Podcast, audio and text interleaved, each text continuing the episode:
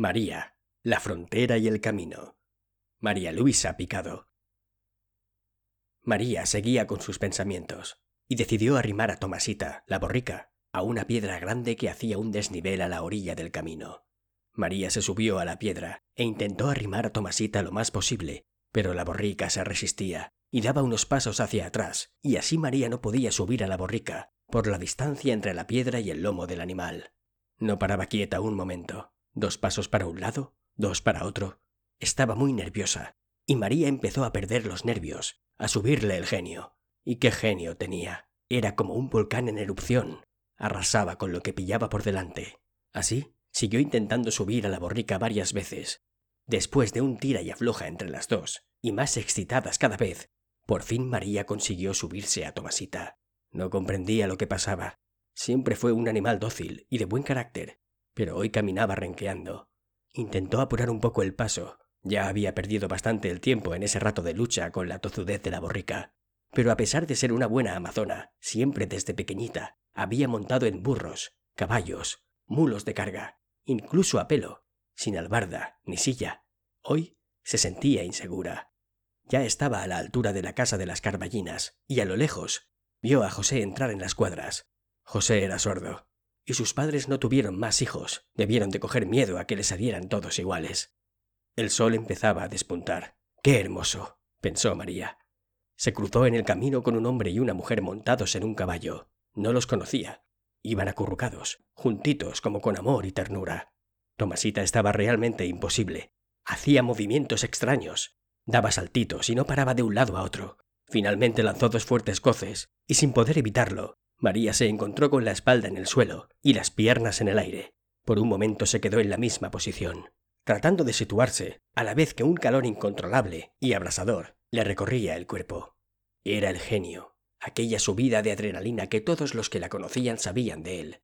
Y si Tomasita fuera más inteligente, hubiera corrido lo más lejos posible, pero después de unos cuantos saltos, se quedó tan tranquila a la orilla del camino.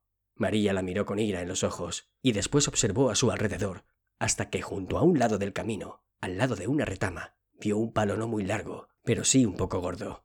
Se levantó del suelo roja como un tomate, los ojos semicerrados, en una pequeña ranurita que dejaba entreabierta. Esa mirada tenía tal intensidad y fuerza que hasta el paisaje pareció estremecerse. Se dirigió hacia el palo, lo cogió con fuerza por un extremo, con la otra mano sujetó el ronzal, y seguidamente dio rienda suelta a su ira. Le dio golpes a Tomasita hasta que se rompió el palo. Después cogió otra vara más pequeña, y siguió golpeando hasta que se rompía, y no le quedaba nada en la mano.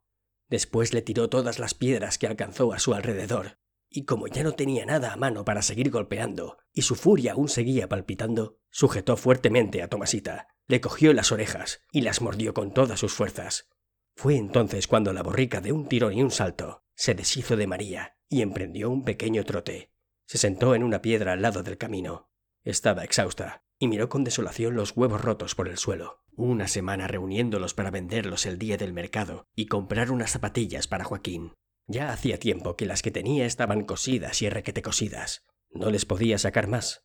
Todo esparcido por el suelo. El serón, las cestas, los huevos rotos, los paquetes de tabaco, telas, el café y muy especialmente el orgullo de María.